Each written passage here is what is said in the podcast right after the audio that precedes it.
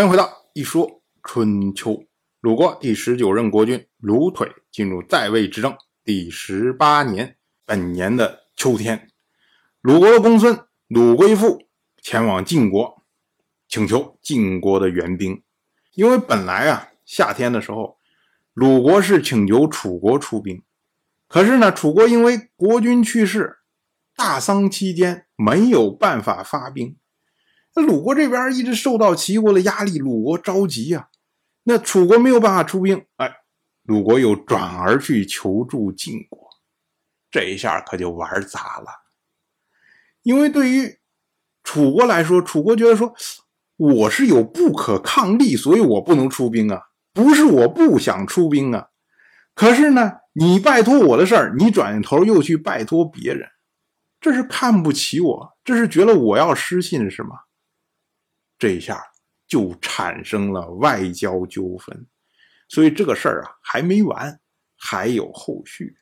到了本年的冬天，十月二十六，刘腿在陆寝去世。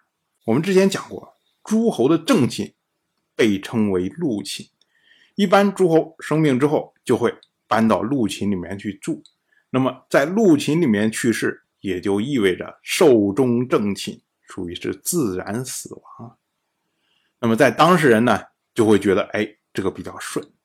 否则的话，如果你是在小寝里面去世了，大家就会觉得你是暴毙呀，是不是有人谋杀了，或者是纵欲过度啊，或者是什么什么，会有很多的猜测。所以鲁腿虽然上位的时候不正，但是去世的时候还是很顺的。同样是本年的冬天，鲁国因为国君去世。内部出现了政治斗争。鲁国的大夫季孙行父在朝堂上宣称啊，他说：“让我杀敌立树，最终失去了齐国这个大员。这所有一切都是鲁随指使的。”我们要说啊，鲁随其实去世已经很长时间了，可是呢，在鲁国仍然是两股势力的斗争，一股呢就是。以季孙行父为代表的三环的势力，季孙氏、仲孙氏、叔孙氏；另外一股就是鲁随这一支，就是他的儿子鲁归父。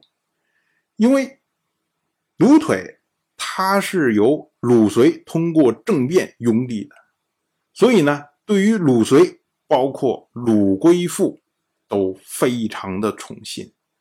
而早在鲁随活着时候啊。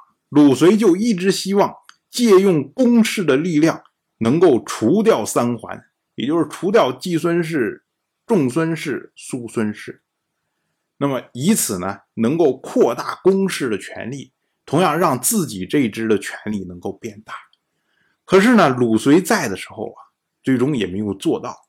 那么鲁归父呢，他继承了父亲的遗志，也是在鲁腿他的宠信之下。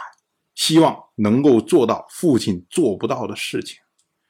那么这一次呢，鲁国受到了齐国的压力，向晋国借兵。当时鲁贵妇和鲁腿还谋划着，想着说：“哎，我是不是趁这个机会啊，请求晋国出力，然后灭掉三桓的力量？”但是没想到呢，鲁贵妇这个出使晋国还没有回国。鲁腿就去世了，那么紧接着呢，季孙行父就开始发难。我们之前讲过，鲁随当时发动政变，杀掉的是齐国的血脉，赶走的是齐国来的夫人。如今呢，季孙行父他旧事重提啊，他想说的意思就是说啊，当年鲁随杀掉了齐国的血脉，赶走了齐国来的夫人。所以呢，导致虽然鲁腿在位的开始了一段时间，和齐国非常的友善，但是两国之间没有了婚姻的纽带，所以齐国先君齐元一死，齐鲁之间的关系就摇摇欲坠了。所以呢，才有了如今鲁国需要奔走于晋楚之间借兵，然后讨伐齐国的事情。所以季孙行父呢，是将如今。鲁国受到的齐国的压力作为罪名通通都推到了鲁随的身上。那么，打算以此呢作为借口来剿灭鲁随这一支，就是把自己的政敌消灭掉。当然，我就这么一说，您就那么一听。感谢您的耐心陪伴。如果您对《一说春秋》这个节目感兴趣的话，请在微信中搜索公众号“一说春秋”，关注我。您不仅能得到《一说春秋》文字版的推送，还可以直接和我互动交流。我在那里等待您的真知灼见。